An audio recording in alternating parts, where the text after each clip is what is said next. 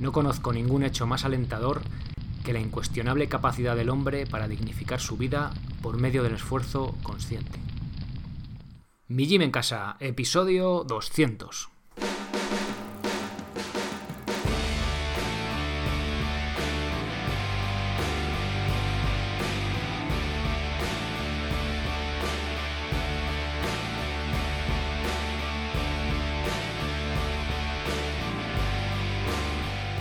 Muy buenas, bienvenido a un nuevo episodio del podcast de Mi Gym en Casa, la radio donde hablamos de entrenamiento, estilo de vida, alimentación y hasta de estoicismo desde un punto de vista diferente e independiente. Soy Sergio Catalán de mijimencasa.com, la web donde encontrarás las herramientas necesarias en forma de programas de calistenia y cardio y diferentes cursos para entrenar de forma independiente en cualquier parte y sin apenas material, sea cual sea tu nivel. Por ser oyente del podcast, recibirás un descuento de 5 euros si introduces el código podcast en mayúsculas al hacer tu compra. Aunque quizá te resulte más interesante hacerte socio, para no solo tener acceso al directo mensual, sino también disfrutar de un 30% de descuento en todos los cursos y programas. ¡Comenzamos!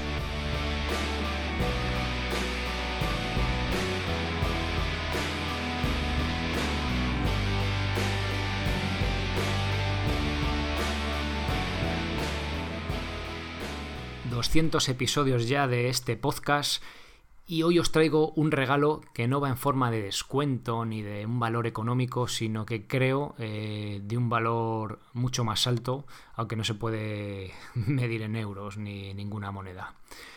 Bien, esta frase que os he leído al principio es de Henry David Thoreau, este gran, no sé si llamarlo filósofo pensador, eh, también para mí estoico, aunque no era de, de aquella época, que bueno, me encanta, me encanta leerlo, os recomiendo mucho su libro Walden, La vida en los bosques, que se fue a creo que un par de años a una cabaña a vivir él solo, a estar en contacto con la naturaleza. Y bueno, hoy voy a hablar, este regalo que os quiero hacer es daros alguna idea, aunque sea haceros conscientes de, como os digo siempre, que tenéis que ser responsables para ser feliz, ser responsables con vuestra vida, no en cuanto a entrenamiento, salud en particular, sino a todo en general. Si crees que estás destinado a ser como eres por diferentes causas ajenas a ti, creo, y enfatizo lo de creo, que estás eludiendo tu responsabilidad para contigo mismo y con los demás. Y ya no, no trato de echaros la bronca ni de que nadie se siente culpable, simplemente haceros conscientes de que puede no ser verdad que estés condenado a ser como eres, que puedes cambiar ciertos aspectos de ti que no te gustan. Y bueno, si te encanta como eres, pues cojonudo, ¿no? Vamos, no, no sigáis escuchando y pasar a, a, escuchar otra cosa, ¿vale? Bien, os voy a explicar un poco, vamos a ver, es cómo pasar de ser reactivo a ser más proactivo. Esta palabreja de proactivo, ¿cómo la podemos definir? Se trata pues hacer lo que tienes que hacer, ¿no? Que seas tú el que marca tu camino y no que sea el ambiente o los demás el que hacen cómo tienes que comportarte. Un poco se trata en eso. Vamos a verlo un poco más claro ahora.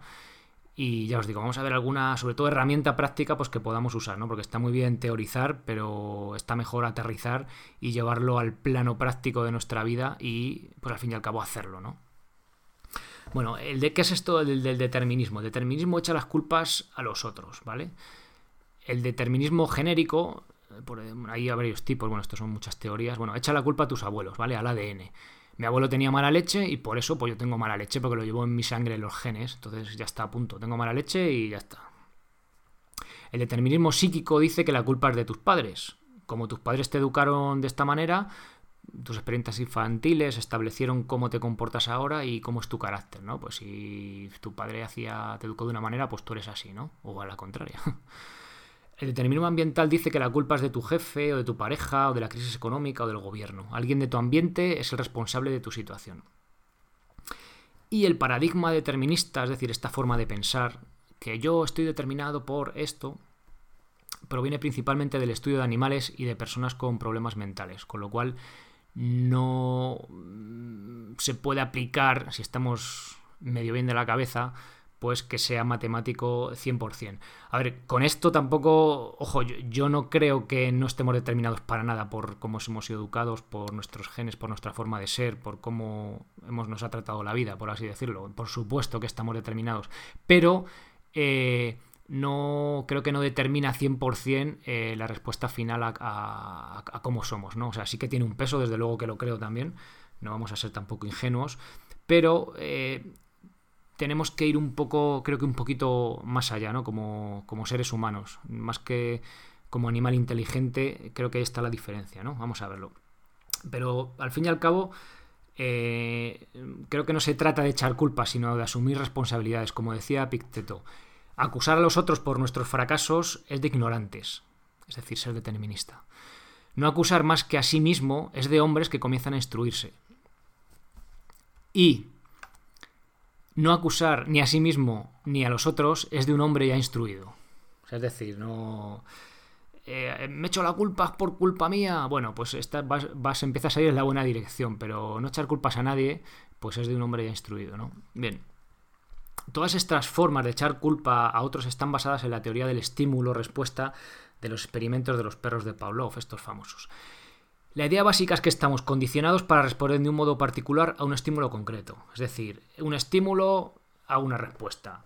Eh, voy con el coche y me pitan, saco el dedo, ¿no? estímulo-respuesta, reacciono a ese estímulo. A ver, es una parte intrínseca nuestra como animales, como seres humanos, también tenemos esa parte menos racional y que al fin y al cabo eh, está también en nuestros genes metido y, también nos tiene cosas que es beneficiosa. Por ejemplo, yo si voy a cruzar y veo que viene un coche, mi cuerpo reacciona, ¿no? Automáticamente me aparto, pego un salto y lo evito, ¿no? O sea, eso nos puede salvar la vida. Pero en nuestro día a día hay cosas que a las que reaccionamos, ¿vale? Entonces, que quizás si nos paramos a pensar, decimos, coño, ¿y por qué yo reacciono así, no? Quizá puedo reaccionar de otra manera. Y os voy a poner ejemplo de la, para mí, la, persona, el hombre más proactivo del mundo. Víctor Frank, los que hayáis leído un poquillo de estos temas, imagino que ya le conoceréis, era un, psiquiatra judío que le encerraron en un campo de concentración nazi. Allí perdió pues, a toda su familia, sus padres, su hermano, su mujer, fue torturado, sometido a innumerables humillaciones y no sabía pues si al cabo de un rato le llevarían a la cámara de gas o no. Y estaba el pobre hombre allí un día desnudo y solo en una pequeña habitación cuando empezó a tomar conciencia de lo que denominó la libertad última.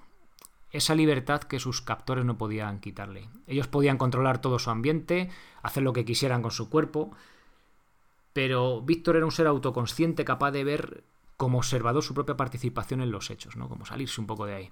Su identidad básica estaba intacta. En su interior, él podía decidir de qué modo podía afectarle todo aquello. Y Frank usó el privilegio humano de la autoconciencia para descubrir un principio fundamental de la naturaleza del hombre. Entre el estímulo y la respuesta, el ser humano tiene la libertad interior de elegir. Ni siquiera los animales más inteligentes tienen estos recursos. Están programados por el instinto o la formación o por ambos, ¿vale? Se les puede formar para que sean responsables, pero no pueden asumir la responsabilidad de esa formación. No pueden dirigirlo, no pueden cambiar esa programación, ni siquiera tienen conciencia de ella. Por ejemplo, si yo tengo un perro pastor ahí súper inteligente y le educo para, pues, para que me proteja, no sé qué, o cualquier cosa, yo le puedo entrenar, pero el perro no es consciente ni de que le estoy entrenando para ello, ni es capaz de elegir si quiere ser entrenado para eso, ¿vale? Nosotros sí tenemos esa, capacidad de, de conciencia, ¿no? Y como, os digo, ¿no? Eh, por supuesto tenemos nuestra parte animal. Podemos vivir como animales sobre la base de nuestros instintos, condicionamientos y condiciones, siguiendo los dictados de nuestra educación, aunque no nos guste. Pero en este caso estaremos, nos estaremos limitando a nosotros mismos. Bueno, ¿y cómo pasamos de ser reactivos a proactivos? Como decía Víctor Frank, entre el estímulo y la respuesta está nuestra mayor fuerza, la libertad interior de elegir. Si nos vamos a un ejemplo extremo, como es el caso de Víctor, a ver, cualquier cosa de nuestra vida cotidiana, por grande que sea, por mucho esfuerzo que nos conlleve, nos va a parecer, en el mejor de los casos, algo mediocre, ¿no? Esto hará que nos desanimemos y pensamos que somos unos débiles y que esto no va con nosotros. Pero el ser proactivo es algo que se entrena y que podemos y debemos empezar con cosas pequeñas. Vamos a ver dos, pasos sencillos que podemos seguir y para verlo de forma más clara os voy a acompañar de un par de ejemplos.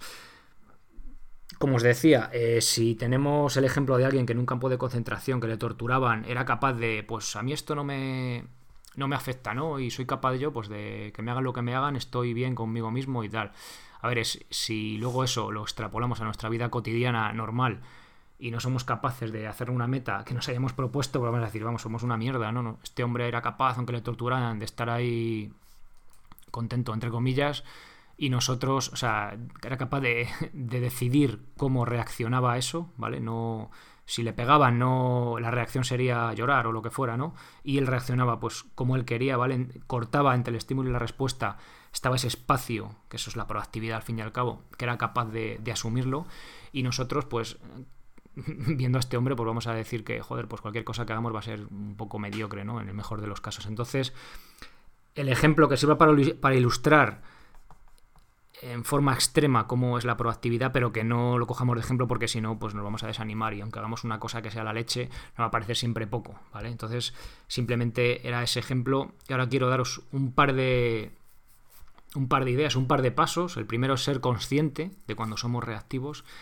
y el segundo y el segundo paso es cambiar una reacción mala, por así decirlo, por una buena, ¿vale? Entonces, para, ser, para poder asumir la responsabilidad de ser más proactivo, primero tenemos que ser conscientes de cuando somos reactivos. Eh, somos el único animal capaz de ser consciente de nuestra propia reactividad, ¿no? que ahí está la gracia. No es que seamos más inteligentes, más racionales, yo creo que somos capaces de ser conscientes de, ciertas cosas. No creo que ahí está la, lo que nos hace superiores al resto de, de animales.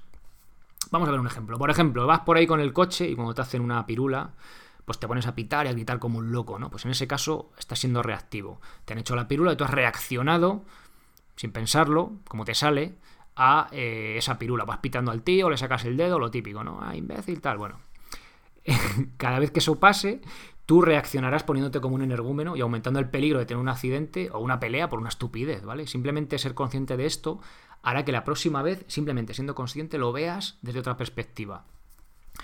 Eh, hago un inciso. Eh, si tú cuando vas con el coche y te hacen una pirula te mola sacar el dedo, pitar y gritar a la gente, pues genial, ¿vale? Pero, bueno, no sé si es genial, pero eh, en todo caso, lo que quiero transmitiros es que eh, no ser reactivo en todas las situaciones lo veo como algo negativo. Hay veces que, pues igual está bien, ¿no? Si tú tienes un rasgo de tu carácter que es reactivo, y eres consciente de ello, pero te gusta, oye, pues genial, pues no lo cambio, ¿no? Mientras no hagas daño a los demás, pues oye, ahí está, ¿no? Entonces, eh, quiero hacer ese inciso, no aquí ir de eh, tenéis que hacer esto o lo otro, sino eh, simplemente que seáis conscientes de cuando seáis reactivos y cuando sois proactivos. Y ahora vamos con un ejemplo menos agresivo, más sencillo, pero que a mí me ha servido y he sido capaz de, implementarlo, de hacerlo, por así decirlo, ¿no? Que era el típico tic que tenemos todos, porque tú vete por la calle andando a ver quién no va con las orejas agachas mirando el puñetero teléfono, ¿vale? Entonces, eh, yo tenía una especie de tic, como muchos de vosotros imagino, que cada vez que me aburría a mirar el teléfono, a ver cuánto me gusta tenía en Facebook o en Twitter, ya sabéis, era mi reacción al aburrimiento, pues yo me refugiaba en, mirar las redes sociales que ya os he contado un montón de veces, en plan que soy guay, que las he dejado, ¿no? Que por cierto, me hace gracia el anuncio, ¿habéis visto el anuncio de Ikea de Navidades? Sale ahí la familia, bueno, ¿y tú qué sabes de...? Entonces les preguntan chorradas de estas de... que se hacen virales. ¿Cómo se llama la canción desde que baila así? No sé ni cómo se llama. Bueno, pues le preguntaban cosas de que salen en la tele, que salen en las redes sociales y todo el mundo las sabía. Cuando preguntaban sobre su familia, oye, ¿y qué te gusta? ¿A tu hijo qué canción le gusta? Y la madre no lo sabía, ¿no? Al final, pues dejas de comunicarte por estar mirando la puñetera pantalla. Pues es un poco esa, ¿no? Y, entonces Ikea decía, y decía, de coña, mira, me ha adelantado a Ikea. Que Ikea cerraba las redes sociales en Navidad, ¿no? Pues oye, es un gesto que, oye, pues ya nos hacemos conscientes, ¿no? Bueno, venga, continúo. Y bueno, el segundo paso, pues ¿cuál es el segundo paso? Pues hemos sido conscientes de cosas reactivas que hacemos en nuestra vida, coño, vamos a cambiarlas, ¿no? Pero vamos a... no a quitarlas, ¿vale? He dicho cambiarlas con intención, ¿vale? Vamos a volver al ejemplo, el caso del tráfico. Pues cuando nos sentamos en el coche vamos a recordarnos cada vez que nos subamos al coche con el que queremos ir del punto A al punto B, pues tranquilos, con seguridad y contentos, ¿no? No cabreados, porque pues alguien se cruce y que es probable que nos haga una pirula, a la que reaccionaremos de forma tranquila y no poniendo en riesgo ni a nosotros ni al resto de vehículos. Y bueno, ya sé que, esto suena muy idílico, ¿no? Pero siendo conscientes, pues ya podemos decir, venga, va, voy a hacerlo con intención, ¿no? Y habrá días buenos y días buenos buenos, pero bueno, al menos pues lo habrás intentado y has sido consciente. Se trata un poco de eso. Y poco a poco, cada día, cada vez que te pase, que alguien se cuele ahí o lo que sea, digas, joder, voy a acordarme, ¿por qué voy a cabrear? ¿No? Voy a cabrear por que uno se haya puesto y haya perdido tres metros de, de, espacio, pues qué más me da, ¿no? Pues freno un poquito y ya está. Si la, cosa es ir tranquilo y llegar a mi destino, ¿no? esto suena un poco idílico, ya lo sé, hay veces que te hacen una pirula y te cabreas. Bueno, pues es un poco ser consciente. Otra acción más drástica podría ser cambiar la forma de ir al trabajo, eh, pues en vez de pues, en transporte público o en bicicleta, ¿no? Claro, siempre que sea posible. En mi caso, pues tampoco es posible. Bueno, y volviendo al ejemplo de consultar redes sociales, este de consultar el móvil cada dos por tres, eh, pues una solución podía ser, pues venga, muerto el perro, se acabó la rabia, quito las redes sociales y ya está. Yo hice eso, ¿vale? Pero cuando me aburría, pues miraba otra vez el puñetero teléfono y cogía y me miraba el correo. Ya estaba cada dos por tres mirando el correo. Y pues ¿qué hice? Pues pues no, no me, a ver, no me puedo quitar el correo electrónico porque este proyecto es mm, básico para poder llevarlo a cabo, estar en contacto con vosotros, pero pues me quité la aplicación del correo de Gmail, ¿no? Entonces cogía, por eso os decía que es importante cambiar un hábito malo por uno bueno, ¿vale? Cambiar un poco la golosina, esa recompensa fácil que nuestro cerebro busca mirando el teléfono, pues cambiarla. Entonces, yo me borraba la aplicación de Gmail. Y la borraba y a los dos o tres días, joder, venga, y la estelaba otra vez. Ahí como una cosa tonta, pues la borraba, la, la, desinstalaba, la borraba, la desinstalaba. Hasta que dije, voy a hacer otra cosa, voy a cambiar el, estímulo este de, mirar el teléfono por leer un libro, ¿vale? Yo en mi caso me estoy leyendo ahora una novela de Espartano muy chula. Se llama Las puertas del infierno o algo así. Creo que sí. Bueno, eh, está bastante bien. Creo que es novela ficción, o sea, es algo histórica, pero no demasiado. Bueno, continúo. Entonces tengo el Kindle este, el ebook, y lo tengo ahí. Entonces, pues después de comer cojo y venga, en vez de estar mirando el teléfono ahí, venga, pues cojo, dejo el móvil ahí aparcado, venga, y me pongo a leer un rato, ¿no? Y entonces cambia totalmente. Entonces ya le das, cambias ese hábito malo por el hábito bueno, ¿vale? Eso ya digo, malo entre comillas, tampoco pasa nada por mirar el, el Gmail, pero si está, el correo, pero si estás todo el rato mirando el, teléfono, el este, pues tal, se trata de de daros una idea, ¿vale? Vosotros tendréis otro hábito, una mala, yo que sé, mal hábito que queréis cambiar. Si no queréis cambiarlo, pues no hay que hacer nada. Pero eh, simplemente cambiar uno por otro. Y lo que dice también, una cosa chula que tiene, que no es para publicidad a los de Amazon, pero tiene la aplicación esta Kindle que la puedes poner en el teléfono. Entonces, si tú por el día estás ahí de esto que te aburres y miras el móvil, tienes esa maldita costumbre que tenemos todos, en vez de estar mirando como una cosa tonta el correo, en, en busca de esa recompensa fácil, si instalas esa aplicación de Kindle, por ejemplo, en este caso, pues que además se sincroniza con el otro aparatejo, pues tú puedes leer, aunque sea, yo que sé, tres minutos, bueno, pero estás leyendo, en vez de estar mirando ahí a lo tonto, pues vas leyendo un libro, en una novela, o un libro que te guste, y, pues oye, vas, al final se trata de eh, cambiar eso, el malo por el bueno, y dar un paso firme en esa buena dirección, ¿no? Y seremos un poquito menos reactivos y más proactivos. Como veis, no os he dicho ejemplos ahí de la leche, ¿no? Pero con esos pequeños gestos, que parece una chorrada, pero al final, joder, es que a lo mejor igual en un día puedo leer 100 páginas y 60 de ellas en ratos tontos que antes perdía el tiempo mirando el teléfono, ¿no? Con esa, esa recompensa fácil que, que, nuestro cerebro le gusta tanto, ¿no? De mirar el teléfono y de repente ver algo interesante, ¿no? Pues si no nos, gusta, no nos gusta ese hábito, no nos gusta perder el tiempo de esa manera, pues coño, cambiando eso. También puede ser por un libro en papel, ¿eh? vamos con el libro por ahí, o en la mochila, o en casa lo tenemos ahí a mano, y acordarnos, ¿no? Ponerle, yo qué sé, el móvil debajo del libro, ¿vale? Y cuando eso, es que eches mano al libro y te leas ahí unas páginas, ¿vale? Simplemente eh, quería haceros eso, haceros conscientes de cuando sois reactivos, de, pues, a lo largo del día, ¿vale? Coger pues igual casi la más fácil o de las más fáciles que podáis, que veis que podéis cambiar, que no va a suponer un esfuerzo y ya está, ¿vale? no quiero que de, cuando soy reactivo a cosas que dices que esta persona me, saca de quicio, a lo mejor eso eh, más para, para, más adelante, ¿no? No os quedéis con el ejemplo del, del hombre este de Frank, el pobre hombre este judío del campo de concentración, porque eh, cualquier cosa que haga eso va a parecer pequeña. Simplemente que sirva para ilustrar que es posible y luego dentro de vuestras cosas reactivas pues cogéis unas fáciles y vais trabajando ese músculo ¿no? de la proactividad. Ya veréis cómo, ya os digo, en esa pequeña chorrada es que al final a lo largo del día lees un montón ¿no? y dices, joder, pues te sientes bien contigo mismo, ¿no? Venga, pues he, cambiado un hábito chorra que, que al final haces por inercia, sin darte cuenta, por inconsciencia venga, voy a ser consciente de cuando soy reactivo. Ah, mira, pues esto de mirar el teléfono, pues, pues lo cambiamos y, y vamos un poquito ahí en la buena dirección.